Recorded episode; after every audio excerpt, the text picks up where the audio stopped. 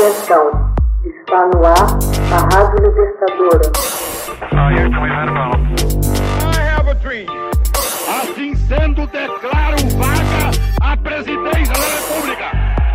Começa agora o Hoje na História de Ópera Mundi.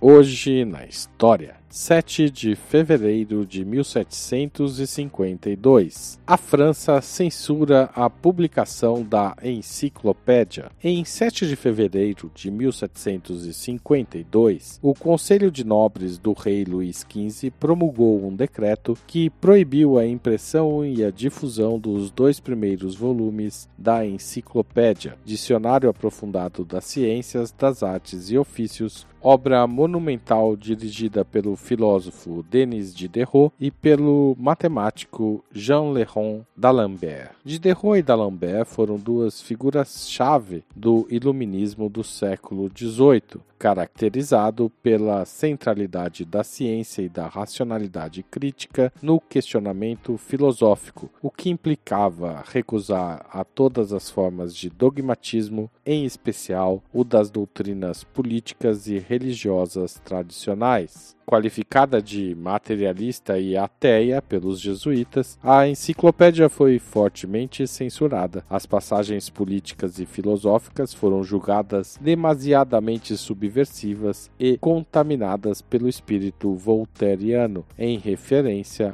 ao filósofo Voltaire. Em seguida a esta decisão, o abade de Prades, um dos vários autores da enciclopédia, teve de fugir da França e se refugiar na Prússia. Para descrever a importância da enciclopédia na história da ciência, é preciso detalhar a controvertida história de sua preparação e publicação. A enciclopédia foi originalmente concebida pelo editor André Le Breton como uma tradução para o francês da Ciclopédia, de Ephraim Chambers, publicada em dois volumes em Londres. O projeto cresceu e o número de volumes também, atingindo 35 deles em 1772, quando a enciclopédia foi finalmente concluída. No total, eram 71.818 artigos e 2.885 ilustrações nessas edições. Para a realização da empreitada, Breton precisou contar com a parceria de outras firmas para financiá-la, depois que Diderot, com sua energia e entusiasmo, ampliou o projeto. O curioso é que a publicação teve de contar com a proteção provisória do funcionário encarregado da censura, Guillaume de Maréchal,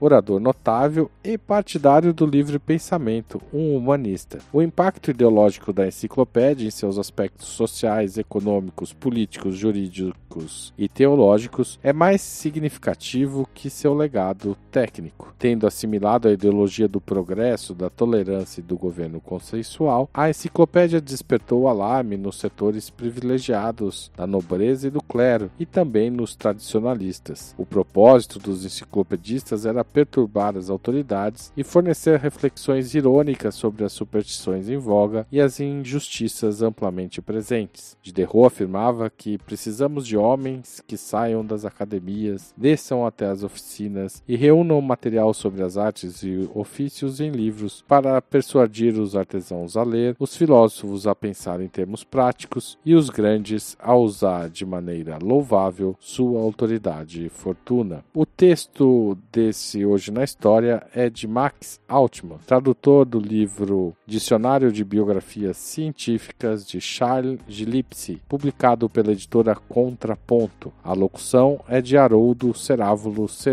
A gravação é de Michele Coelho e a edição é de Laila Manoeli. Você já fez uma assinatura solidária de Opera Mundi? Com 70 centavos por dia, você ajuda a imprensa independente e combativa. Acesse www.operamundi.com.br/apoio.